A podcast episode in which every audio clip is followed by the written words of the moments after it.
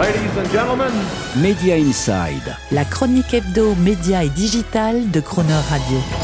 Terence Media Inside a eu l'occasion de vous en parler récemment. La période n'est pas facile pour Netflix, qui doit, alors qu'il semblait intouchable dans son leadership, affronter un lot de difficultés tout aussi inattendues que soudaines. Un cours de bourse qui s'est effondré, une concurrence plus que jamais nombreuse et virulente, des dépenses en programme qui ne cessent d'augmenter, une remise en cause inévitable de tout ce qui faisait l'originalité a priori du service, des quantités de nouveautés et d'exclus originales en permanence et consommables en intégralité, zéro publicité et un de compte tolérant et illimité.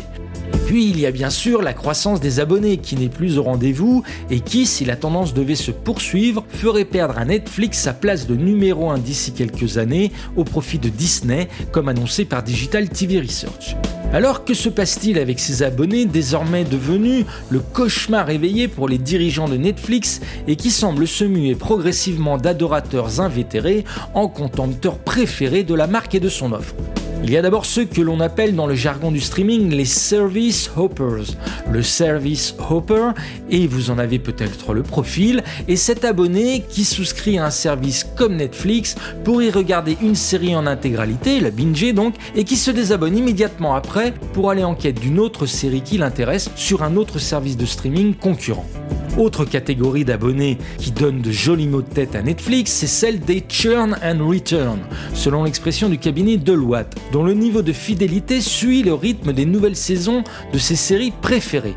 L'abonné churn and return reprend ainsi la souscription à chaque fois qu'une nouvelle saison de série dont il est fan est mise en ligne, tout en se désabonnant là encore dès qu'il l'a regardée.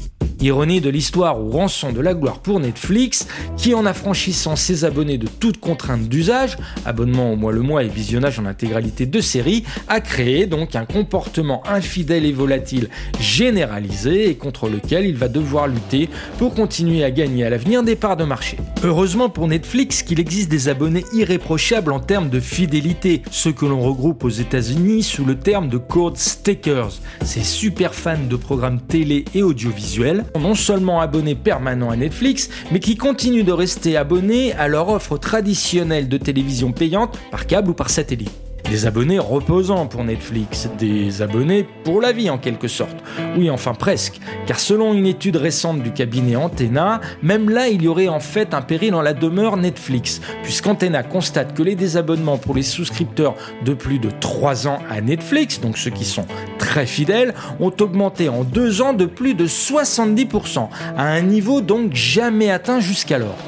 On voit donc à quel point la notion de fidélité de l'abonné à une offre de streaming est fragile, au risque même de devenir avec le temps de plus en plus inexistante.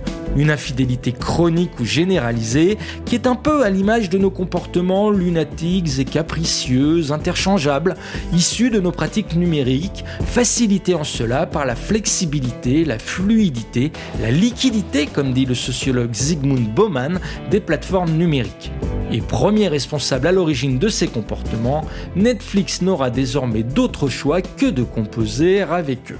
Media Inside. Terence Derieux, tous les mercredis à 7h45 et 19h45 et à tout moment en podcast. Cronerradio.fr